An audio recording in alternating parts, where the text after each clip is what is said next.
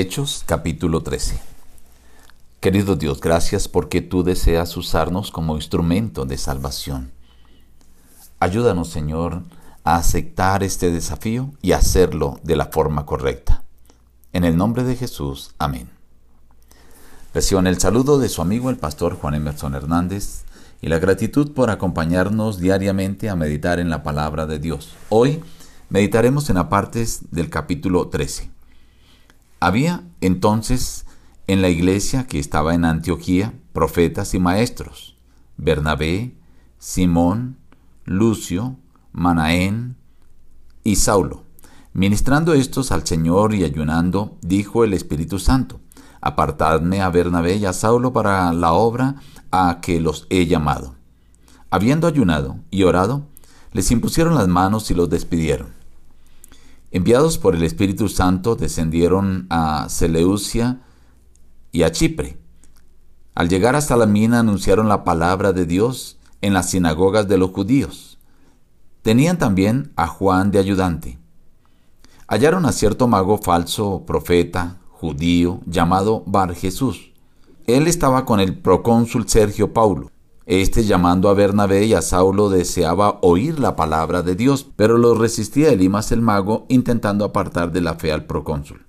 Entonces Saulo, que también es Pablo, lleno del Espíritu Santo y fijando en él los ojos, le dijo, lleno de todo engaño y de toda maldad, hijo del diablo, enemigo de toda justicia, ¿no cesarás de trastornar los caminos rectos del Señor? Ahora, pues, la mano del Señor está contra ti, y quedarás ciego y no verás el sol por algún tiempo. Entonces el procónsul, viendo lo que había sucedido, creyó, admirado de la doctrina del Señor. Zarpando de Pafos, llegaron a Perge. Pero Juan apartándose de ellos volvió a Jerusalén. Ellos pasando de Perge, llegaron a Antioquía de Pisidia, y entraron en la sinagoga un sábado y se sentaron. Los altos dignatarios de la sinagoga mandaron a decirles, Hermanos, si tenéis alguna palabra de exhortación para el pueblo, hablad. Entonces Pablo se levantó y hecha señal de silencio dijo, Israelitas y los que teméis a Dios, oíd. El Dios de este pueblo de Israel escogió a nuestros padres y enalteció al pueblo, siendo ellos extranjeros en tierra de Egipto y con brazo levantado, los sacó de ella. Les levantó por rey a David, de la descendencia de éste, y conforme a la promesa Dios levantó a Jesús por Salvador a Israel.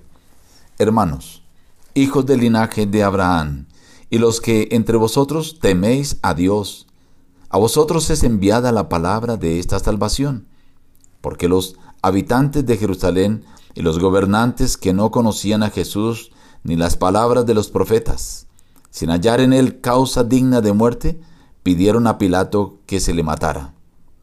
Y cuando cumplieron todas las cosas que de él estaban escritas, lo bajaron del madero y lo pusieron en el sepulcro.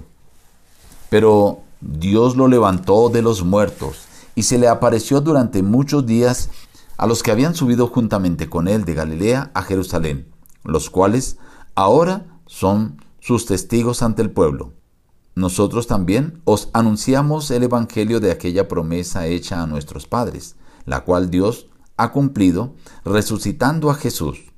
Sabed pues, hermanos, que por medio de él se os anuncia perdón de pecados, y en él es justificado todo aquel que cree. Cuando salieron ellos de la sinagoga de los judíos, los gentiles le rogaron que el siguiente sábado les hablaran de estas cosas. Despedida la congregación, muchos de los judíos y de los prosélitos piadosos siguieron a Pablo y a Bernabé.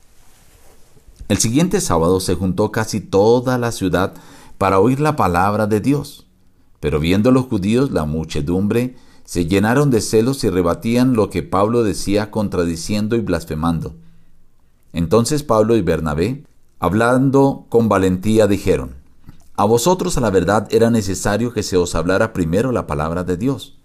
Pero puesto que la desecháis y no os juzgáis dignos de la vida eterna, nos volvemos a los gentiles. Los gentiles oyendo esto se regocijaban y glorificaban la palabra del Señor y creyeron todos los que estaban ordenados para la vida eterna. Y la palabra del Señor se difundía por toda aquella provincia. Pero los judíos instigaron a mujeres piadosas y distinguidas y a los principales de la ciudad y levantaron persecución contra Pablo y Bernabé y los expulsaron de sus límites. Ellos entonces, sacudiendo contra ellos el polvo de sus pies, llegaron a Iconio. Los discípulos estaban llenos de gozo y del Espíritu Santo. A partir de este momento, Pedro deja el papel de principal protagonista en el libro de Hechos y ahora lo asume Saulo. Otro aspecto es que por primera vez empieza a llamársele a Saulo con el nombre griego Pablo. Y de ahí en adelante se le conoce más como Pablo y solo se usa Saulo para hablar de su antigua vida. También se presenta un mago que era judío y se oponía a que un gentil, que era el procónsul, conociera de la palabra de Dios. El gentil anhelaba conocer la palabra de Dios y el judío impidiendo que se diera a conocer. Cuando llegan a Antioquía de Pisidia, Pablo, Bernabé empezaron a predicar primero a los judíos. Los judíos no le prestaron mucha atención, tampoco se opusieron, pero los gentiles le pidieron a Pablo y a Bernabé que el siguiente sábado les predicara. Ellos reunieron prácticamente toda la ciudad. Cuando los judíos ven que casi toda la ciudad están prestando atención a Pablo y a Bernabé, sintieron celos y ahora se oponen a que toda la ciudad conociera el Evangelio de Jesucristo. Nuevamente, los judíos se oponen mientras que los gentiles quieren conocer. Y también está marcado este capítulo porque aquí Pablo les dice abiertamente, a ustedes se les debía hablar primero la palabra de Dios, pero como ustedes no se consideran dignos, nos volvemos a los gentiles. Y vuelve otra vez los judíos a lanzar persecución contra los discípulos, pero ellos, dice, estaban llenos de gozo y del Espíritu Santo.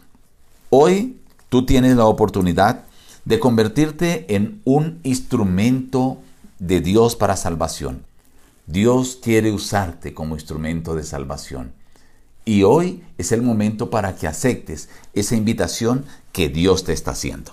Nos despedimos diciendo, busca a Dios en primer lugar cada día y las demás bendiciones te serán añadidas. Que Dios te bendiga.